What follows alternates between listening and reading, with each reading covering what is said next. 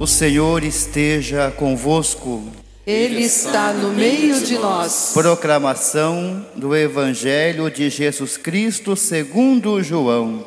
Glória a vós, Senhor.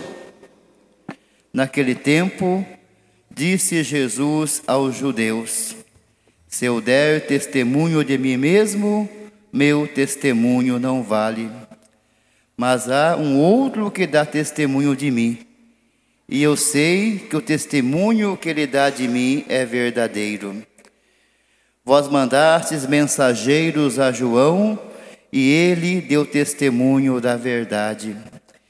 Eu, porém, não dependo do testemunho de um ser humano, mas falo assim para a vossa salvação. João era uma lâmpada que estava acesa e a brilhar, e vós com prazer vos alegrastes por um tempo com a sua luz. Mas eu tenho um testemunho maior que o de João, as obras que o Pai me concedeu realizar. As obras que eu faço dão testemunho de mim, mostrando que o Pai me enviou. E também o Pai que me enviou dá testemunho a meu favor.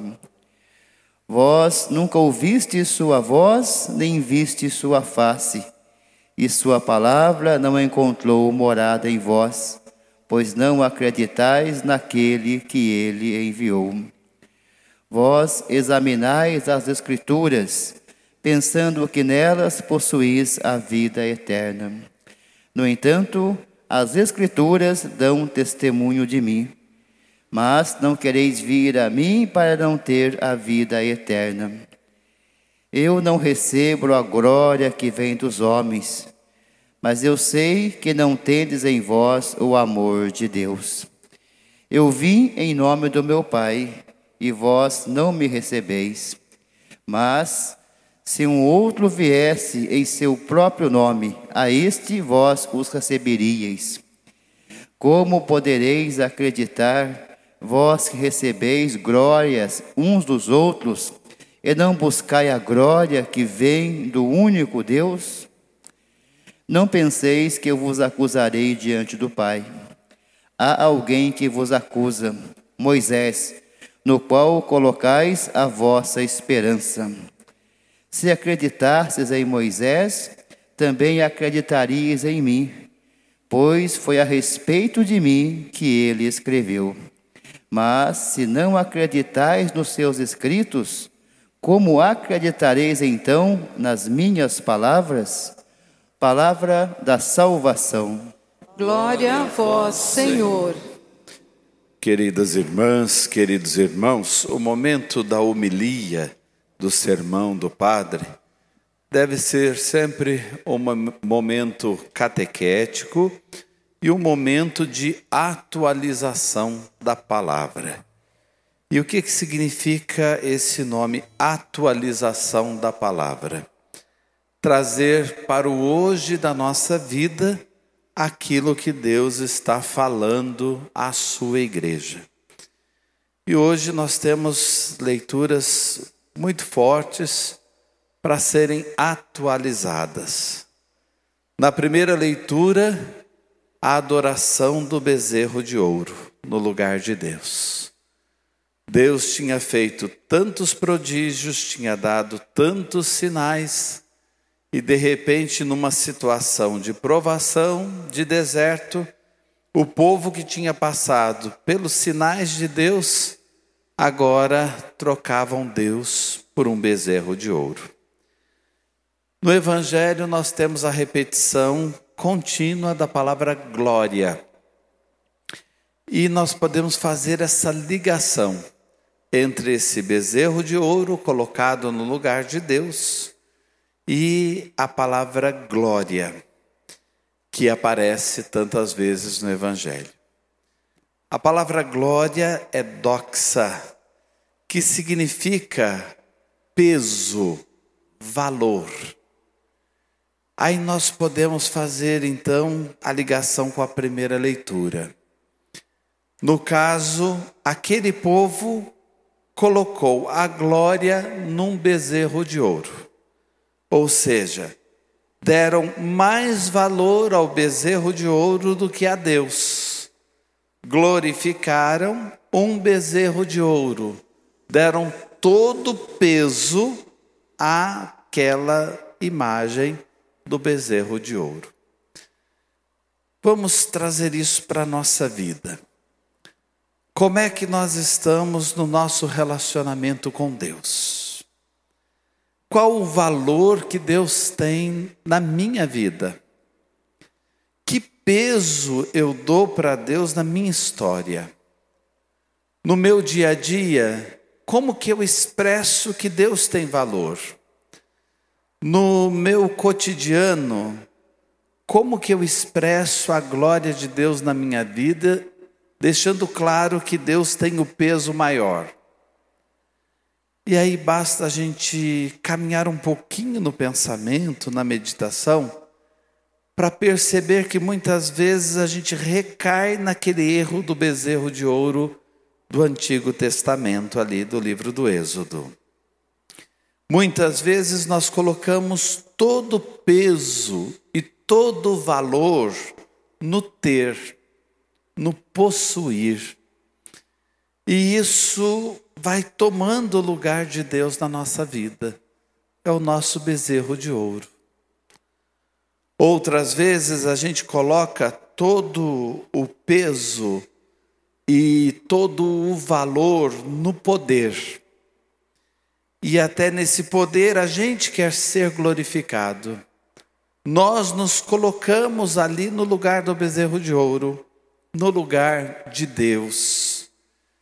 E isso pode acontecer até dentro de casa mesmo. Todos têm que olhar para mim, todos têm que me ver, todos têm que me valorizar.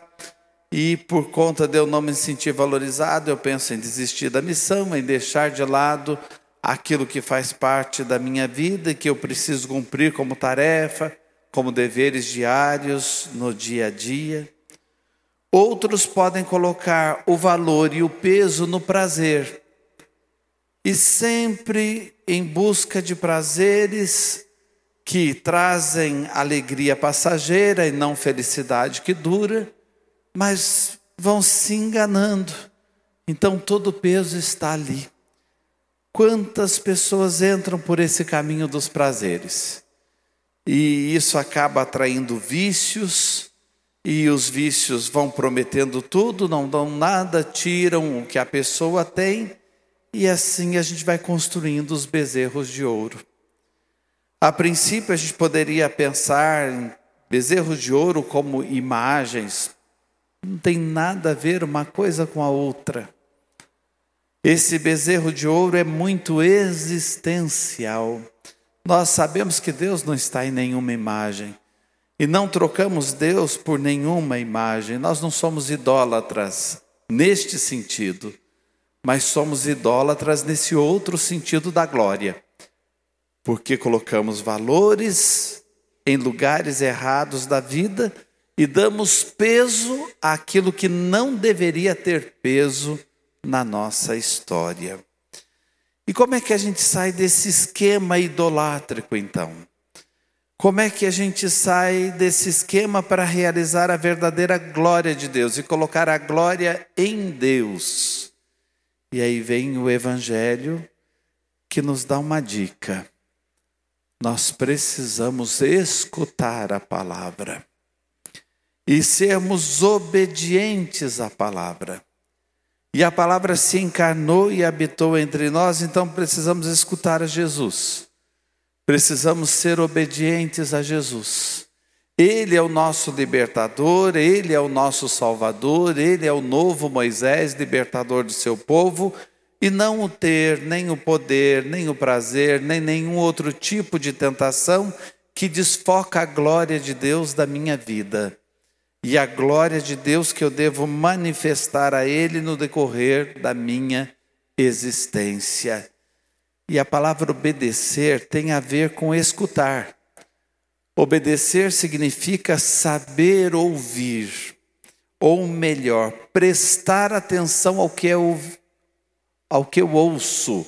E aí a palavra escutar, saber escutar prestar atenção no que Deus pede de mim, e à medida em que eu deixo a palavra dele tomar conta da minha vida, eu vou fazendo a glória dele brilhar. Aí sim, brilhar porque eu dou valor a ele, a presença dele, porque eu coloco todo o peso da minha existência nele. Mas, Padre, não é fácil escutar a Deus e não é fácil perceber que Deus está agindo. E com facilidade, assim, a gente cai nas artimanhas deste mundo, nas armadilhas do que o mundo promete e nos desvia então da verdadeira glória de Deus. É verdade. Deus tem um jeito surpreendente de agir. E eu quero lhes dar um exemplo desse jeito surpreendente de Deus agir. Uma senhora, há muitos anos atrás, me procurava sempre para contar dos sofrimentos dela. Eu escutando os sofrimentos dela, principalmente sofrimentos com o marido, eu ficava até pensando como é que ela aguenta. E ela dizia: minha força é a Eucaristia, participar das missas, ouvir a palavra e comungar Jesus. Isto tem sido sempre a minha força. Mas ela vinha sempre desabafar, dizendo: meu marido é muito difícil, ele tem o vício do alcoolismo, chega em casa bêbado. Cada vez que eu encontro bêbado, eu fico desanimada. Cada vez que eu escuto o barulho do portão abrindo, eu sei que é ele que está chegando, até pelo modo como ele abre o portão e sei que ele não está bem, já dispara o meu coração. E eu dizia sempre para ela: vai lá no Santíssimo, diante do Santíssimo Sacramento na capela, e reze pelo seu marido. E ela dizia: Eu não quero abandonar a cruz, eu quero seguir adiante, mas eu começo a sentir dificuldade até de ter meu marido presente em casa. E a gente conversava sempre: vamos continuar rezando, e rezando pelo seu marido. Meses passavam, ela aparecia lá na igreja e contava de novo a mesma história. E eu ficava pensando comigo, eu já não sei mais o que falar para ela. Ela está agindo da melhor maneira possível, esse marido não muda, ela começou a não ter mais carinho no coração por ele, porque estava desanimada, mas eu sempre dizia: reze diante do Santíssimo Sacramento. E ela cumpria isso fielmente, continuava perseverando. Até que um dia, na última missa de domingo, eu estava na porta da igreja para entrar para a missa, e ela na porta veio com um sorriso enorme no, no rosto e disse assim: Padre, o senhor não imagina, eu recebi uma graça.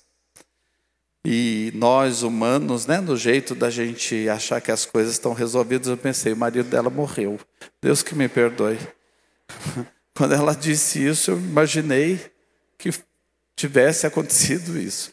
E ela disse assim: Olha, olha para verem o jeito de Deus agir quando a gente escuta a palavra e confia em Deus. Ela disse assim: O meu marido está do mesmo jeito, mas Deus devolveu amor no meu coração por ele. O senhor não sabe o que aconteceu comigo. Eu cuido dele com um amor que foi Deus que colocou de novo no meu coração. E eu vou vencer.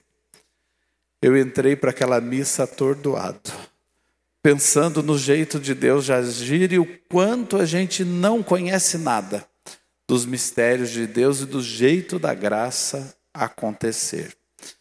Eu conto isso para que nós coloquemos sempre a glória em Deus, porque Ele sabe de tudo e o peso maior da nossa história, da nossa vida, tem que estar nele. Amém.